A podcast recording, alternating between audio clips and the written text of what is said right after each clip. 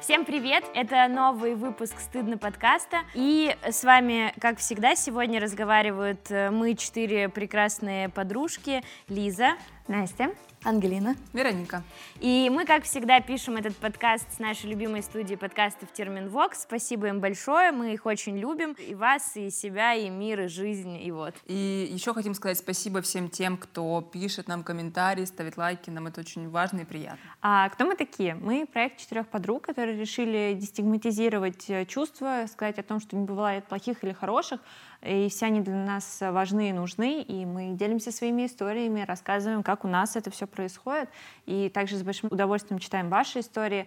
У нас есть э, Инстаграм, собачка стыдно, точка видно, и там мы часто разбираем какие-то важные аспекты эмоций, чувств и какие-то стереотипы. Такой. Психпросветик, правда, все, вот это вот то, чем мы занимаемся. Сегодня очень интересная и для многих болезненная тема. Мы довольно долго, мне кажется, мы два сезона ходили вокруг да около, ну и в какой-то мере мы сталкивались и говорили про эту тему в разных эпизодах. Мы сегодня будем разбирать отношения с родителями и как они, собственно, влияют на нас и можно ли что-то с этим сделать. Угу. И я думаю, что логично будет э, начать с Веронички, если она не против. А, ну, все, наверное, слышали вот эту фразу, да, что все из детства. Э, ну, я не совсем согласна, что все идет из детства. И, конечно, детство и родительская семья на нас очень сильно влияет, но есть и какие-то истории, которые могут влиять на нас и уже во взрослом возрасте. Ну, семья Э, наверное, это какая-то такая первая площадка взаимодействия ребенка с миром. То есть вот он появляется, и через семью он э, как-то взаимодействует с окружающей реальностью.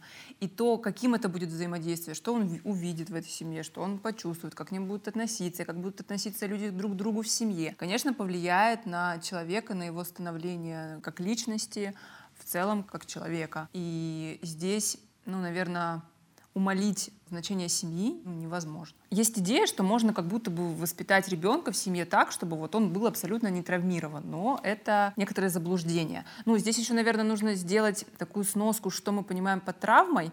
Изначально травма — это вроде бы термин такой, скорее, из психиатрии, но сейчас травма понимается чуть шире, да, есть там травма отвержения, травма развития, и этот термин постепенно переходит в психологию из психиатрии. Если мы понимаем травму как не что-то шоковое, да, какое-то очень жесткое событие, а скорее какой-то опыт неприятный для человека, то создать условия такие в семье, чтобы ребенок никогда не сталкивался с э, подобными историями, ну, невозможно. И это нормально, потому что семья, она не должна создать идеальные условия для ребенка в том плане, что сдувать с него все пылинки, целовать его в попку, потому что... Это не а, запрещено, если что. Это не запрещено, да, понятно, что как бы утрировано. Да, к чему я веду? К тому, что семья, ну вот я повторюсь, да, это некоторая площадка такая первоначальная, где ребенок будет учиться взаимодействовать с миром. И если эта площадка будет гипертрофирована, заботливая, где нет никаких сложностей, где все посвящено только тебе, то потом ребенок рано или поздно выйдет во взрослый мир, в смысле вот из семьи он выйдет и столкнется с трудностями, потому что он не может взаимодействовать с окружающим миром, потому что до этого ему там до 20 лет бабушка шнурки завязывала, и поэтому, ну, типа, а как мне теперь жить, я не знаю. Мне кажется, что главная функция семьи, ну, одна из главных, это вот э, научить а, ребенка, позволить ему как-то учиться в семье, взаимодействовать с миром гибко, адекватно ситуации, и поэтому конфликты в семье — это тоже нормально, да, ребенок будет видеть, что они могут происходить, ну, правда, важно, как они происходят, и чтобы он видел, что да, мы сейчас поругались, но потом мы сели, помирились, и все нормально, и эта ситуация разрешима. Вот такая моя мысль. Еще есть такая фраза, что мы все станем травмами типа для своих детей. Да, то есть человек в любом случае потом, если он придет э, к психологу, сядет и скажет, неважно какая его мама была, он что-то скажет, мама мне тогда не купила в эту игрушку, я расстроился, или папа там погладил мою сестру, а меня обделил, или вот я хотела на день рождения вот то. Ну то есть в любом случае будет э, что-то, что ребенка задело, невозможно, чтобы все было абсолютно идеально. Ну вот еще получается, будучи ребенком, ты еще не осознаешь то, что именно эта ситуация может дать для тебя в дальнейшем травмой. И опять же, будучи ребенком, ты не можешь грамотно, ответственно подойти какой-то проблеме, рядом с мамой сесть такой, а мама, папа, а, нам нужно обсудить мою личностную травму, которую Конечно, вы мне это, это задача родителей, если они видели, что какое-то событие произошло, не знаю, там развод, например, да, происходит э, в семье, это задача родителей сесть и поговорить с ребенком и объяснить ему, что происходит и почему там так происходит, и что дальше будет, а не задача ребенка, да, там, а, а что это тут такое, это вот я так травмируюсь, мне так больно, поговорите со мной. Угу. Понятно, что есть какие-то посильные задачи для ребенка, скорее это не посильная задача для ребенка, а это задача для родителей. И здесь очень круто, наверное, заметить. Мне очень понятно все, что ты говоришь, и очень откликается. И понятно, что идеальная формулировка, когда вы растите ребенка адекватным, готовым mm-hmm. к реагированию на мир. Потому что немного гиперболизированная позиция, если мы говорим, что он вырастет в зефирных вот этих вот стенах а, из единорогов, в которых все прекрасно. Фильм такой есть, знаешь, какой-то там... Мальчик из пузыря есть. Да, да, да. Полностью в пузыре. Да, Кстати, вы знали, что там главный герой Джей Джин Да, знаю, конечно. Я это знала совершенно недавно, простите. Чуть-чуть, чуть возвращаюсь, да. я просто к тому, что, к сожалению, почему эта тема, я ее анонсировала как тяжелую, Потому что вот мы там поколение условных не 20-летних, 25-летних, 20 миллениалов. 30-летних, да, миллениалов. Мы, наверное, вот первые, кто там в России более серьезно пришли к психотерапии. И когда это стало популярным, мы начали об этом говорить, начали разбираться, а что было так, а что было не так. И выяснили, что очень многие вещи были не так. И там есть очень много разных материалов про то, что мы были выращены травмированным поколением, которые были выращены послевоенными людьми. Это цепочка, в которой очень сложно вырасти условно нормальным. Ну, то есть ты в любом случае столкнешься, там, не знаю, с... Бывают родители, которые не умеют выражать эмоции, а, там, бывают родители, которые не могут разговаривать с тобой. Ты в любом случае травмируешься. Поэтому здесь, э, наверное, мне интересно, что ты думаешь по поводу того, реально ли мы дети травмированных э, родителей. Я думаю, что это, наверное, не ко мне такой вопрос, а, а ко, всем? всем. Я согласна с тем, что мы дети травмированных родителей, и я понимаю, что, э, с одной стороны, это ответственность, условно, наших родителей, ну, как бы вовремя была, в смысле, вовремя понять, что с тобой происходит, там, я не знаю, обратиться, ну, это было невозможно, поэтому говорить про «если бы», вот если бы наши родители были в терапии, то, конечно, ну, да, они но не знали про это. Смысле, да, но они про это не знали. И это как бы было не принято. И очень многих родителей, ну, в смысле нашего поколения, точнее, у людей поколения наших родителей, есть такое мнение как бы о воспитании детей, что типа одет, обут, накормлен, э, все класс. Ну, то есть ничего сверху этого, в принципе, делать не нужно. И я могу это понять с точки зрения какого-то исторического контекста, потому что действительно совсем до был период, когда самое главное было одет, обут и накормлен, потому что никаких других потребностей, в принципе, в том конструкте не существовало. Потому Плюс... что это базовые самые потребности. Да, да, да, да, да. Плюс э, совок, ну то есть это тоже очень специфическая среда и очень специфическая специфическое воспитание и очень специфическое все, идеология, которая тоже очень сильно на семью влияла. Поэтому мне кажется, что, к сожалению, да, наверное, наши родители очень травмированы, и, соответственно, так работает, что мы, получается, типа тоже в связи со всем этим. Но я подумала о том, что когда ты это понимаешь, тебе как будто бы чуть проще, что ли, это принять. А что вот тут мы понимаем под травмой, в смысле травмированная? У меня сейчас мысль тоже касательно, ну, вообще вот этой темы mm-hmm. поднятой, что как будто бы перекладывать ответственность исключительно на наших родителей. То есть я понимаю, что мы не перекладываем, мы понимаем, что это очень большая цепочка, которая происходит еще не с совка, а еще до и до и до. Просто сейчас так получилось, то, что, ого, оказывается, есть терапия, оказывается, есть, э, не знаю, там, ответственное, осознанное отношение друг к другу. И, то есть не обязательно любовь, которая царит, к сожалению, наверное, не в каждой семье, но хорошее отношение друг к другу, разговаривать друг с другом, с родителями в том числе. Я бы сказала, что так было всегда. Просто повезло, что сейчас, оказывается, терапия — это клево. И, не знаю, для старшего поколения тоже это доходит. Я бы сказала, что сейчас много больше людей обращаются, и родители в том числе, к психотерапевтам. Ну Хочется и к нам верить, родители, по крайней мере. Э, прости, что я тебя перебиваю, к нам родители тоже прислушиваются, мне кажется, в этом да, месте. Абсолютно То есть, так. когда ты начинаешь говорить, что мне вот так некомфортно, конечно, это сначала какая-то реакция типа некомфортно, свободно. Да. Но потом оказывается, что все-таки человек тебя реально слышал. То есть просто в моменте невозможно отреагировать так, что, блин, да, конечно, извини, потому что тоже очень много своих чувств, в смысле у родителей, и начинается тоже какое-то внутреннее там типа бурление, что что это тут писька вот это вот начинает там... Яйца курицу учат. Да, да, да. И это и про школу, например. Ну, то есть, в смысле, вообще вот про этот кусок детства. И еще сейчас просто появились очень классные какие-то педагоги, какие-то классные учителя, которые пропагандируют другие ценности в отношении к детям и в отношении там типа воспитания детей. И вот мой любимый Дима Зицер, которого просто вообще я обожаю, он типа гениальный педагог, который всегда говорит, что не надо воспитывать никого. Ну, то есть, типа, детей вообще не надо воспитывать. Вот они есть, и ты вместе с ним, вы выстраиваете там типа какие-то отношения доверительные, вы разговариваете в этих отношениях и в этих разговорах, вы понимаете, что хорошо, что плохо, но вот это воспитание классическое, просто для меня слово «воспитывать» — это типа в угол, э, ну, это нравоучения якобы какие-то. Ну, типа такого, то есть э, как будто негативная коннотация. И он еще такую классную мысль говорит о том, что вот принято наказывать типа детей, и он говорит, я не понимаю, как можно захотеть наказать любимого человека. И я когда это услышала, я такая, что любим? Да, потому что ребенок же любимый человек оказывается, человек любимый. А еще нравится фраза, что нет детей, есть люди. Ну, в смысле, что нету как будто бы разницы взрослый или ребенок. Взрослый, который имеет власть над ребенком, там его может наказывать или не наказывать. А есть люди, в смысле, мы все вот, ну, как-то на равных. Но единственное, что здесь вопрос как бы ответственности, ну, тогда ну, Вы находитесь в первые годы, находитесь в дисбалансе власти, в дисбалансе ответственности. Я очень много занималась условно темой жестокого обращения семьи к детям последние пару месяцев. И... По работе? Да, по работе. И выяснилось, что очень много людей травмированы именно воспитанием наказанием, именно наказаниями, именно вот этой позиции, что я должен постоянно и вот эта позиция, что ты все время что-то должен родителю, что ты всегда должен соответствовать каким-то определенным канонам и рамкам, которые не всегда озвучены даже, потому что не все способны говорить, что это очень сильно влияет потом в будущем. И в этом смысле то, что ты озвучиваешь про Зицера, оно тоже мне очень сильно откликается.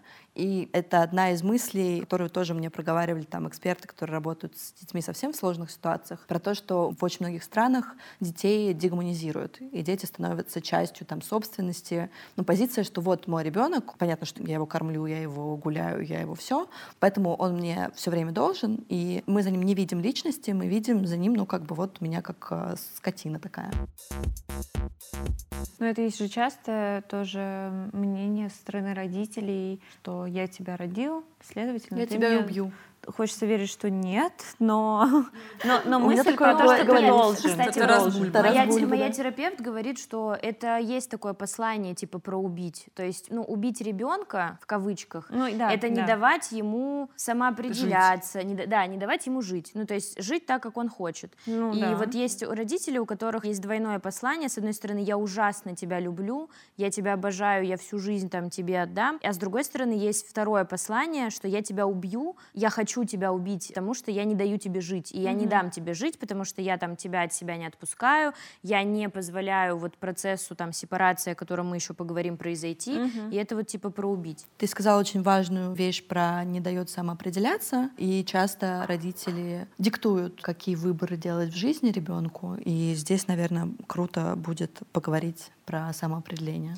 Ну, бывает, да, просто такая история, что, например, вот вырос родитель, и я хочу, чтобы мой я хотел, например, стать... Э, Балериной? Да. Не стал, значит, я дам там свою крошку в балетный класс, и она будет там 24 на 7. Она станет звездой. Да, да, да, да хотя такое. она вообще, может, хотела там, я не знаю, рок-музыкантом Танкистом. Стать. Да, или танкисткой. Сейчас есть, короче, пул профессий, как будто бы, которые выгодны в перспективе и социально одобряемы, там, я не знаю, юрист, экономист. Ну, Мы мне вот... кажется, уже IT и а, что-то а, IT, да, программисты. Юрист, экономист — это лет 20 назад. Мы вот с Ангелиной выяснили, что она так отучилась на юриста, да. а я отучилась на историка просто потому, что я плохо сдала ЕГЭ, и я, я не, не смогла поступить на юриста. Слава богу, потому что история супер. И есть, короче, вот эти профессии, типа творческие, художник, музыкант, там, я не знаю, кто-то еще какой-нибудь... Актер. Актер, да, да, кстати. Которые как будто бы не очень сильно оплачиваются, в них очень тяжело добиться успеха, и, соответственно, родители не очень любят, когда дети выбирают вот типа такие профессии. Но я, кстати, никогда не хотела типа никакой музыканткой становиться. Ну вот но... э, я хотела быть э, певицей. У меня прям была такая мечта вплоть до того, что вот в 6 лет я ездила в лагерь детский, и там нужно было выбрать ну, какую-то профессию абсолютно любую. Ловить крокодилов, ну, кто что выдумал, а я такая, я буду певицей. И ты должен был работать. И ты выходишь на улицу, кто там занимается, кто-то ноготочки делает, а я выходила и пела за деньги. Меня никто не просил эти услуги, но я шла и пела. И меня поэтому родители отдали в музыкальную школу, чтобы я отучилась на класс фортепиано, хор там и прочее. Я отучилась 6 лет, и никогда я больше не думала, чтобы быть музыкантом. Те, кто учились в музыкальных школах, последнее, кем они станут, скорее всего, это вот музыканты, ну, да. потому что ну, тебя тотально это выворачивает, вообще mm. никак. Но мама у меня очень хорошо поет, и то есть она, видимо, хотела mm. как-то тоже, чтобы это вошло через меня. Ну, не знаю, ну, в любом кстати, случае не сработало. Про не... музыкалку, правда, так, что, мне кажется, у многих музыкантов, ну, в смысле, у ребят, которым нравится музыка, это отбивает вообще какое-либо желание, потому что вот эта система, там, какие-то вот эти сольфеджи ужасные, да. кто учился в музыкальной школе, постоянно пугали меня этим да, словом. ручки там... вот так вот мы ставим. Да, ну и еще, ну, раньше сто процентов так было, что путь, например, э, какой-то профессиональной реализации в какой-то творческой профессии, он реально очень сложный, и, может быть, мало было каких-то проектов, которые, например, позволяли человеку какой-то резкий старт, короче, совершить. А сейчас, например, такие проекты есть, mm. и я вот вам про один расскажу. Он называется Levi's Music Project, и, короче, это история, когда какие-то именитые классные музыканты, которые уже известные, типа Джастина Тимберлейка условно, взаимодействуют с какими-то совсем молодыми и неопытными, но талантливыми, короче, ребятами, помогают им писать музыку, помогают им объяснить, как там, не знаю, добиться каких-то контрактов с лейблами, еще чего-то. И, в общем, вот этот вот Levi's Music Project, он начался в 2016 году, сотрудничество Алиши Кис с Levi's, соответственно.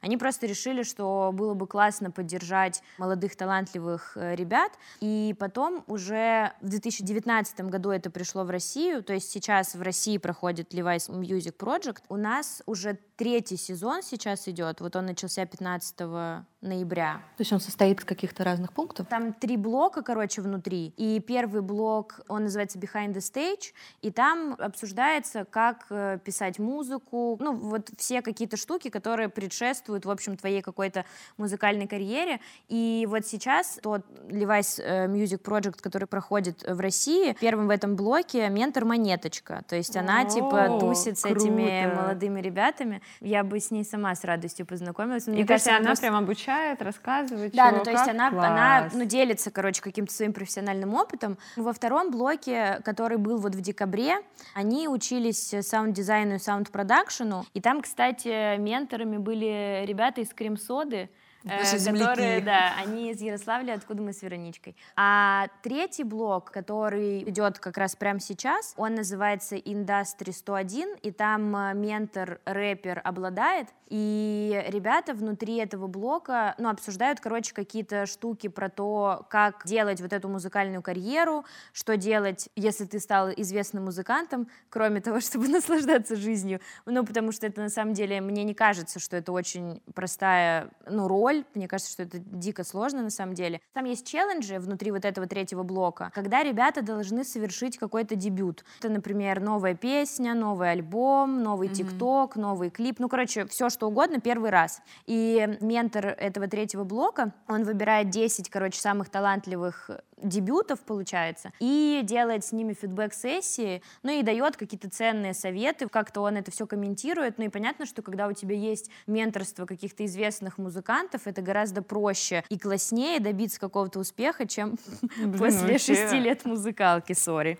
Если бы я знала о таком проекте после шести лет муз- музыкалки, вот, возможно, я бы не стала быть дизайнером и пошла бы дальше в музыку. Но я не жалею можно? Так а что, а как туда попасть? Если об этом подумать. Короче, есть группа ВКонтакте, э, Levi's Music Project называется. Можно на нее подписаться, нужно. Ну, если вы заинтересованы в этом, если вам нравится музыка, если вы хотите этим заниматься. Туда выкладываются все челленджи, конкурсы, записи, занятий, различные материалы, которые помогут вам э, в обучении. И это бесплатно, Но мне кажется, что это реально классная история, что ты можешь просто получать кучу-кучу информации от классных людей, которые в этом чего-то добились, и при этом как бы вот тебе ничего не нужно, как будто бы... Как минимум платить. За музыкалку мы платили.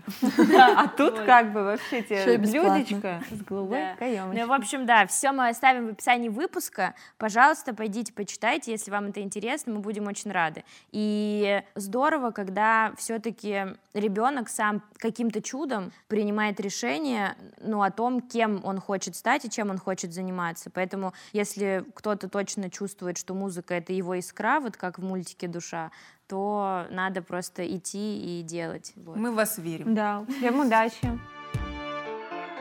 И вернемся, наверное, немножко к родителям. Мы как обычно, будем делиться своими историями. И я просто вспомнила, что я не рассказала, когда мы только начинали.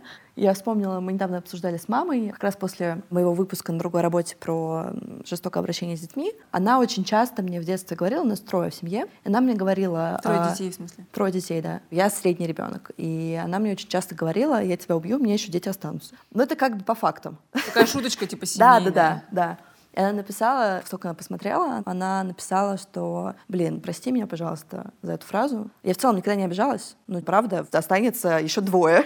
На правду не обижаются, как да. бы, да? Но это очень прикольно, что это правда про как будто бы переосознание каких-то вещей уже старшим поколением, и то, что там моя мама учится там в такую какую-то бережность, иногда немножко э, усиленную, гипертрофированную, потому что я очень не хочу, чтобы она испытывала пожизненную вину за то, что мне говорила что-то там в детстве.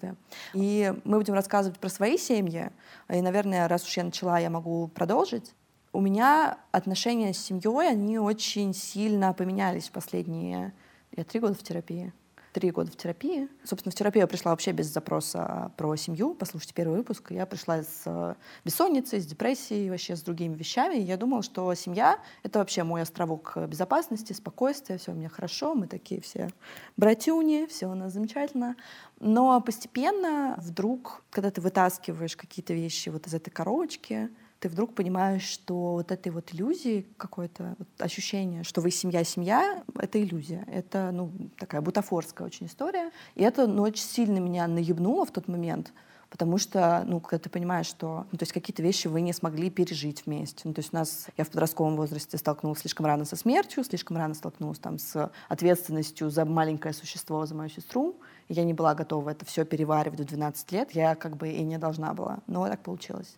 Но и все эти вещи, оказывается, они накапливались, и там моя депрессия отчасти была вызвана еще и этим. Mm-hmm. Но тем, что я потом по жизни тянула слишком и периодически тяну. Слишком большой баул, потому что, ну, как бы я тогда в 12 хватила и поняла, ну, ну я могу. И это очень сильно повлияло в терапии я начала это раскапывать, поняла, что у меня помимо любви есть очень много гнева, очень много обиды, очень много вот этих вот очень больных чувств. Проблема в том, что ты, когда с ними сталкиваешься, ты чувствуешь их так, как тогда. Не как вот взрослый 25-летний человек, который способен как-то переваривать свои эмоции, а как маленький ребенок. И то, что ты начинаешь плакать неконтролируемо, или тебя трясет неконтролируемо, это все реакция оттуда. И мне потребовалось, наверное, больше полугода, когда я совсем мало общалась с семьей, пока я формулировала вообще каким-то образом свои мысли и перестраивала отношения с семьей и смогла сформулировать вообще то, что я обижена, мне очень больно, что так получилось, тебя там не было в какой-то момент. Ну и, к сожалению, так как мама у меня одна, все тумаки, все вот эти вот обиды идут к ней, потому что ну, ей пришлось выполнять функцию двух родителей. И это очень сложный для меня какой-то период был, и фишка в том, что постепенно, вот там ко второму году терапии, когда мы прошли сначала супербосса отца, мы прошли супербосса маму, и мы пришли к тому, что мы можем про эти вещи разговаривать. Я получаю адекватный фидбэк в виде «да, мне жаль, что так получилось, извини меня, пожалуйста». И это очень важно для тебя, для меня это услышать, потому что ты понимаешь, что это правда было, это не ты придумал, а это мой вечный страх. Я так к психиатру приходила, такая, только не говорите, что у меня нет депрессии, пожалуйста. Но это очень классно, на самом деле, повлияло сейчас на отношения, потому что я понимаю весь пиздец, который происходил, но я и чувствую огромное количество нежности и благодарности просто за то, что вот у меня в жизни есть человек, который принимает меня полностью. А сейчас это главный фанат нашего подкаста, нашего проекта, любого моего действия в соцсетях, всего чего угодно. Первые лайки всегда от мамы. Слушай, ну это как-то очень круто слышать и радостно, что с мамой, ну, такой коннект, в смысле, что ты там говорила, что вот меня это обижает, или меня вот это ранило, и она за это извиняется, потому что у многих ведь э, людей по-другому складывается, да, они рассказывают про какой-то свой болезненный опыт родителям, и те из каких-то своих чувств, из стыда или из вины, или, может быть, они в целом так не думают, начинают остро как-то реагировать, посылать, типа, да ты вообще кто такая, или да как могла, так и воспитывала. Ну, в смысле, им как-то сложно признать, и они могут... Ну, это, да, я на самом деле очень хорошо ощущаю, что мне дико повезло в этом смысле. Mm-hmm.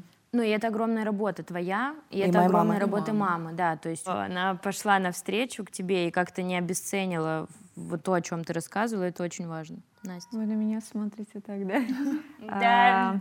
У меня все хорошо с родителями. Mm, ну ладно. Вот, да. Ну не, на самом деле, конечно, я была ужасным ребенком, дико проблемным. Тот человек, которого выгоняют из школы, потому что она сломала девочке нос в шестом классе, а потом орала на биолога. То есть я творила жуткую херню почему-то. Я до сих пор не могу распознать, в чем же была проблема. Мои родители развелись, но тут не развод вообще в плане. То есть я понимала, что да мне все равно. То есть я была в том а состоянии... Они развелись вот как раз где-то Ну в да, период? там это было рядом где-то. Это Всё не равно, да не связано. это нет, Как я не говорится. чувствовала, потому что... Так ты не, не чувствовала, это же ну, подсознательная какая-то, ну, может я быть, не штука. знаю, ну, ну, я обсужу это с терапевтом. Да, пора на это трогать. Да, но на самом деле я правда не чувствую, то есть у меня нет, не болит вообще с того, что они развелись. Короче, это вообще не про это, про то, что проблемный ребенок, все дела, и, конечно, моим родителям тогда досталось очень сильно. Я сбегала из дома, я орала на них, я могла повысить голос на родителей. У меня не было вообще никакой субординации, которая, например, присутствует сейчас. И сейчас я даже не могу представить то, чтобы, ну, например, я могу наорать на родителей матом потому что, ну, это вообще какой-то сверх. Я при родителях даже матом не ругаюсь, потому что это какое-то вот тоже есть уже с детства заученное, что ну, я при родителях не ругаюсь. Они прекрасно знают, что я ругаюсь матом. Они смотрят эти выпуски, все окей. Ну и в какой-то момент переросло вот это состояние, что я трудный ребенок, в состояние, что я начала понимать родителей так же, как они начали понимать меня, мы стали ближе, ближе, ближе, и мы подружились. То есть, что мой отец, что моя мама, мои очень близкие друзья, и мы проводим время, то есть там с мамой мы подружки, она постоянно такая, ой, зови девчонок, я вам... Она все Мы очень... все собираемся и никак да, не можем. она ужин. все это, Да. она все Лизу очень хочет увидеть, она говорит, ой, Лизочек, там вообще, типа, и в караоке, и туда, и сюда, вообще вот прям вот... Иду тусить с Настей. Да, меня потому что мама, она вот такой вот человек, который, ну, я не знаю, ну, ну, ну, ну такой хороший, такая хорошая, да, лучшая. Все, Вот. и Настя на Сегодня просто выпуск будет до слез. Но в какой-то момент это тоже переросло в проблему, что вот эта вот любовь, привязанность, близость, ее много-много-много-много. И верхушка этого айсберга стала в том, что я теперь чувствую ответственность за своих родителей. Не они за меня, потому что ну, я уже выросла, а я теперь чувствую, что я родитель своих родителей, и у меня потребность их опекать, сделать их счастливыми. И это проявляется так, то, что я хочу купить им все, что они хотят. э, Там, деньги, неважно, все, вот бери. Ты ответственна за их счастье. Да, да. При этом их счастье вообще не в этом. Да. А я не пытаюсь выдумать э, что-то такое, что так, так, так, у меня мама хочет вот это, поэтому вот, держи деньги тебе, иди покупай то, что тебе нужно. А на самом деле, ну, ей нужно, я не знаю, там, чтобы я приехал. Я, я приеду. Э, Что? Дочка? Внучка. Внучка? Нет. Нет, вообще нет. Моя мама в этом плане благо последняя, кто будет говорить, то, что ну что, ну когда. намекать. Нет, нет, нет, нет, нет. Она, она, она молодушка еще, куда ей бабушкой становиться? Еще хуже. Ну, мне- я, кстати, Это так не работает. Пока ты говорила, я просто подумала про еще один важный point, когда ты любви очень много и очень много нежности, и чем старше ты становишься, тем больше ты задумываешься о том, что рано или поздно Нет, не они... смей. Нет, нет, Да. нет, нет, нет, нет. Ребят, если мы у нас будет... вып- Так, нет. Да. Я... Дыши. Э, Вот. Настя, все в порядке. Да, ну, короче, Всё, тема Этого нет, смерти- здесь все бессмертны, как обычно у Да, нас уже. да, да, да. Ребят, мы всех поздравляем, если что. Короче, в какой-то момент э, переугорала с любовью, и теперь тоже разбираю это с терапевтом, потому что хочется тоже себя чувствовать ребенком, даже когда ты взрослый. Ну, мне кажется, что у меня хорошие отношения в целом с семьей, какие-то теплые. Вы, девчонки, больше говорили там как-то про маму, да? Мне еще очень нравится, что у нас вот в семье, мне кажется, последние какие-то, может, там лет 10 семейные праздники. Семья вот не только узкая, в смысле там мама, отчим, там я, а более какое-то широкое понятие, в смысле у нас там семейные праздники вместе с бабушкой, с тетей, с э, моими сестрами. Это какие-то крутые такие мероприятия. И для меня это важно, чувствовать себя вот, ну, какой-то частью большой семьи.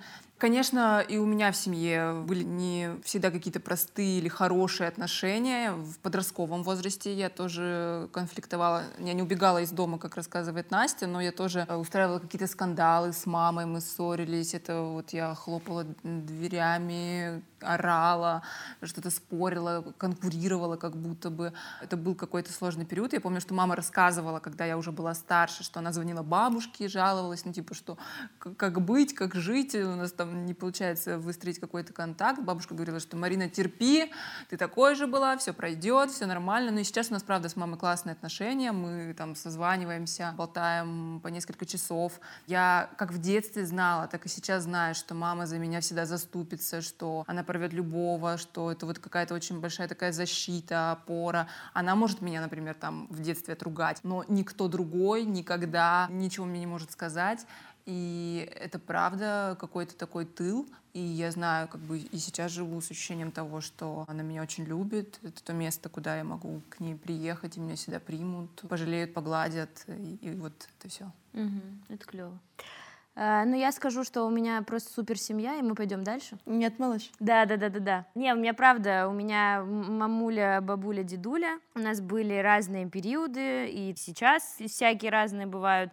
Нам иногда с мамой сложно друг с другом, иногда я ее не понимаю, иногда она меня, но мы все равно стараемся как-то так или иначе находить какой-то контакт. Ну, в смысле, у нас всегда были очень близкие отношения, мне кажется, что в этом вот кроется часть того, почему нам сейчас сложно, потому что, может быть, я не до конца прошла сепарацию, или мама не до конца прошла, а еще была штука, что я плохо очень себя знала, и я вела себя так, как все хотели, чтобы я себя вела, и в том числе для мамы. И когда я пошла в терапию, и выяснила, что я совсем не тот человек, как бы, который вот э, тут тусит столько лет, и начала как бы презентовывать себя новую. Понятно, что родителям это дается непросто, и мне приходится там очень много разговаривать, объяснять, почему я так себя веду, почему я матерюсь в подкасте, почему я не хочу замуж. Э, ну, в смысле, я хочу, но...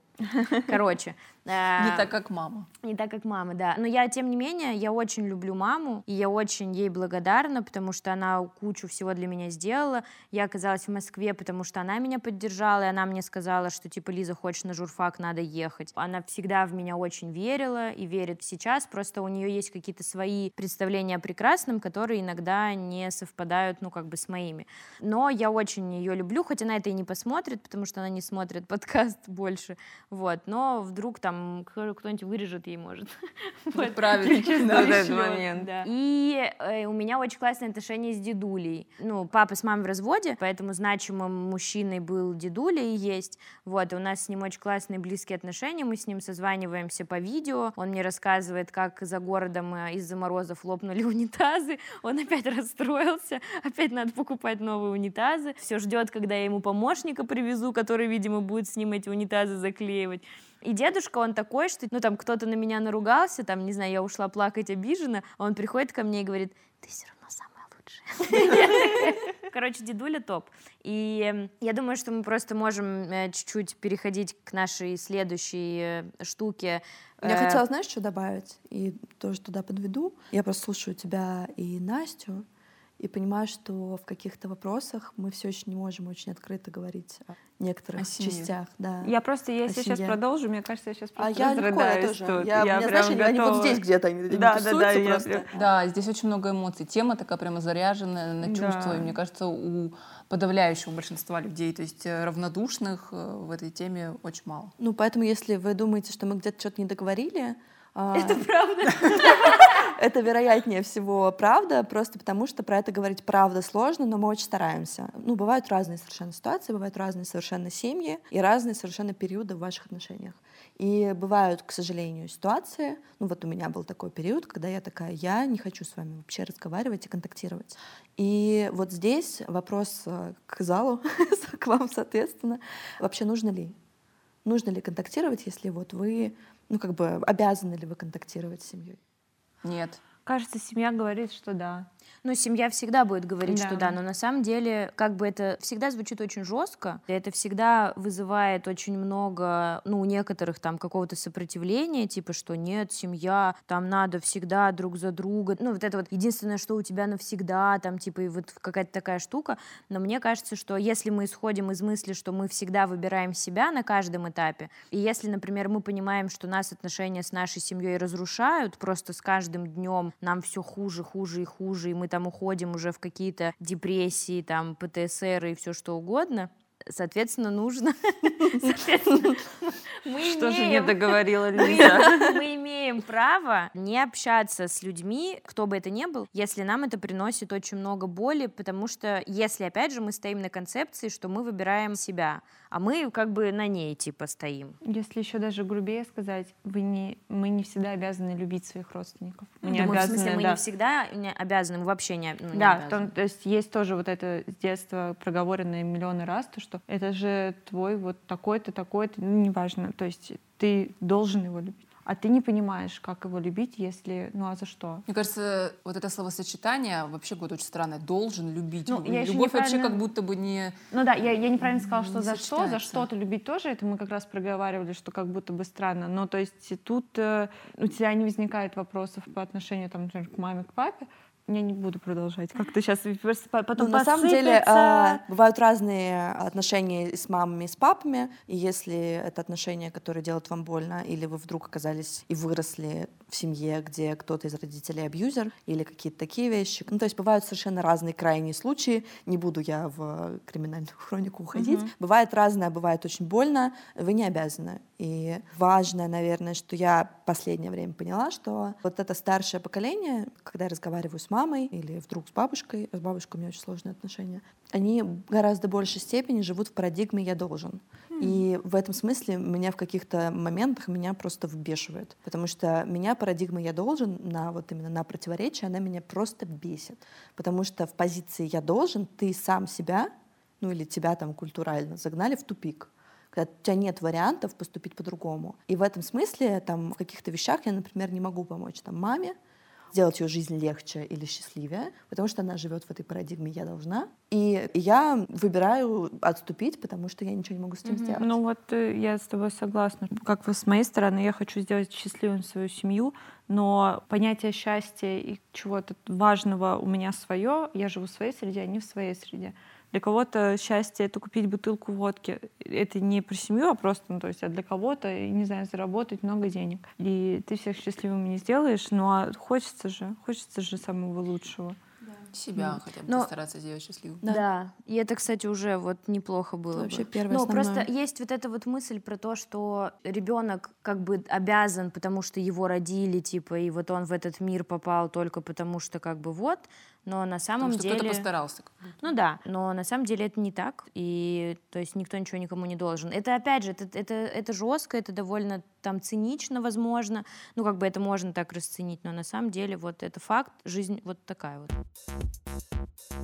Тоже важный пункт, что вот эта вот близость и вот какой-то базис и важные какие-то отношения могут возникнуть и не с людьми, которые кровно с тобой связаны. Да, конечно. То есть это не обязательно тот человек, который тебя родил, который Ну, будет то тебе есть близок. кровное родство не гарантирует того, что у вас будет близость, понимание, какой-то взаимо, не а знаю, любовь человек, который тебе не кровный родственник, тоже может стать для тебя ближе твоей Да. семьи, что тоже часто и ну, Я вот часто, а Думаю, важно. простите, что кровное родство — это же рандомайзер. Да, ну, типа, да, ты случайный повезло, не повезло. сперматозоид. Но ты не выбираешь, это правда. То есть мы Да, они тебя выбираем... не выбирают, ты как бы тоже получился, Какой как получился. да. Мы выбираем друзей, мы выбираем партнеров, например, мы Работу. выбираем работу, но мы не выбираем родителей, родители не выбирают нас, и нам просто нужно вот как-то с этим жить. Важная штука, которую я поняла, вот то, что мы сейчас говорим должен, не должен, когда у меня был период разъединения с семьей, я поняла, насколько важно для меня было проставить вот эти границы. И постановка вот этих границ, она очень оздоровила все происходящее. Потому что я перестала мыслить в штуке, как я должна, нет, не должна. И вот когда это произошло, как будто бы мы встали на примерно одинаковые чаши. И вот, может быть, это как раз к процессу сепарации, о котором мы уже сказали три раза, но ни разу не пояснили, что, это такое? Ну, слушайте, это, мне кажется, такой популярный термин, про который, в общем-то, и в целом знают все. То есть это процесс отделения ребенка и родителей друг от друга. Ну, психологический, понятно, что не физический, скорее вот эмоциональный. Но не только эмоциональный, да, здесь все-таки есть и финансовый вопрос, и какая-то возможность там о себе заботиться, не только эмоционально отделиться.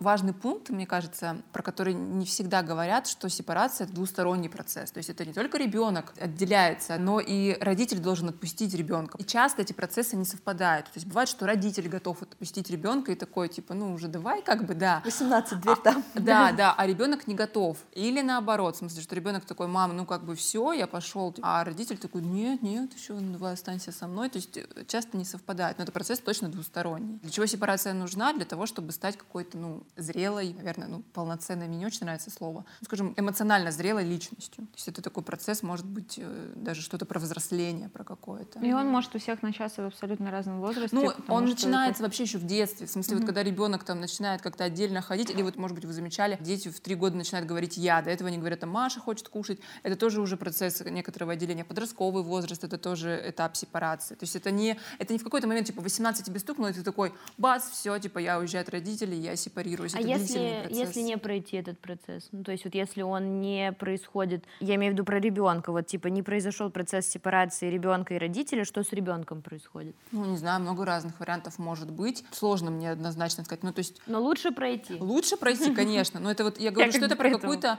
зрелость личности. Ну, слушай, ну вот есть же сколько людей, которые живут со своими родителями не потому, что что-то не так, а потому что они не хотят там работать, не хотят Ну вот эта история про то, что мне просто удобно, это Да. тоже как бы такой вот Ну, конечно, ты не готов в то, возникает. что выходить самостоятельно в большое плавание, такую большую жизнь. Тут не так важно чисто территориально, где вы находитесь. Здесь вопрос после сепарации. Мгм. Какой более правильный и здоровый вариант отношений с родителями? Потому что все равно ты там эмоционально привязан, все равно ты как-то заботишься. Где В границы? смысле, где граница вот в том, что ну, я как бы, например, звоню маме, ну или не я, какой-то человек звонит маме и говорит, мам, я уезжаю жить в Европу. И я знаю, что ты расстроишься, но я так выбираю. Это мой выбор. И ну, там мама говорит, да, я там расстроена, как же мы будем видеться или еще что-то. Но человек может принимать решения самостоятельно сам, учитывая как бы родителей. Да? То есть это не значит, что если я сепарировался, мне вообще наплевать, я не общаюсь, и у нас нет эмоциональной связи. Нет. Но человек способен сам принимать какие-то важные жизненные решения, не оглядываясь на родителей, что ну как же я приеду, я очень хочу жить в Европе, но мама же будет грустить, но она так расстроится, ну как? Или есть- мама не разрешает. или мама не разрешает, да, м, разные варианты. То есть сепарация — это не про то, что мне стало наплевать на родителей. Нет. Могут сохраняться отношения и близкие, и теплые, если они, ну, как бы выстроились такие, да, но при этом э, я могу самостоятельно обеспечивать себя, свою жизнь, я эмоционально не завишу от родителей в принятии каких-то очень важных э, там решений Для себя. для себя. Мгм. Я не заплакала. На самом деле, понятно, что, опять же, это большая очень тема. Да. И мы, конечно, очень амбициозные девчата, э, которые пытаются объять необъятное, но мы, во всяком случае, попытались какими-то рэперными точками, я не знаю, пройти вокруг или в- внутри этой темы. И будем надеяться, что это получилось хорошо и полезно, и как-то, наверное, Хотя бы чуть-чуть. хотя бы чуть-чуть. Ну, слушайте, я, у меня теперь есть о чем поговорить с терапевтом. Так Как что... минимум, Для этого мы да, так что это было всё не общем, зря, все да, не зря. если у вас есть какие-то вопросики, что-то вам откликнулось, тоже круто, что если вы сможете об этом подумать и посмотреть, а как э, сейчас строятся ваши отношения с семьей. Мне кажется, это важный вопрос. Да, ну или если вот вы понимаете, что какой-то разговор назрел, например, что, может быть, стоит э, как-то вам некомфортно, и вы хотите поделиться какими-то чувствами, можно попробовать это сделать и посмотреть на реакцию, ну что из этого получится, потому что... Кинуть словечко и убегать. Да. В общем, э, спасибо большое, что вы нас слушали. И мы, правда, искренне желаем вам здоровых, добрых, теплых отношений с семьей, потому что это классно, когда они есть. Можно выстраивать отношения теплые, добрые и с некровными родственниками, но когда с кровными, супер, класс, вообще Отлично. С вами, как и всегда, разговаривали мы, четыре подружечки, Лиза, Вероника. Ангелина. И Настя. и студия подкастов Терминвокс здесь, везде, всегда с нами.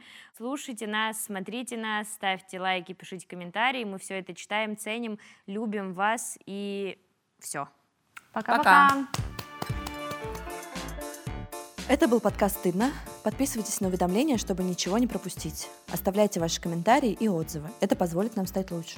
Слушайте нас везде. На Soundstream, в Apple и Google подкастах, Spotify, на Кастбоксе, Яндекс.Музыке и на других удобных для вас подкаст-площадках. И подписывайтесь на наш инстаграм собачка стыдно точка видно. Там много всего интересного и полезного. А подкаст сделан в студии подкастов «Термин Вокс». За трейлер музыку спасибо Евгению Дударю и Алексею Воробьеву. Звукорежиссер Ольга Лапина, а редактор Мария Погребняк. Продюсер Кристина Крыжановская. Звук писал Валерий Гришин, а обложку нарисовала я, Анастасия Самохина.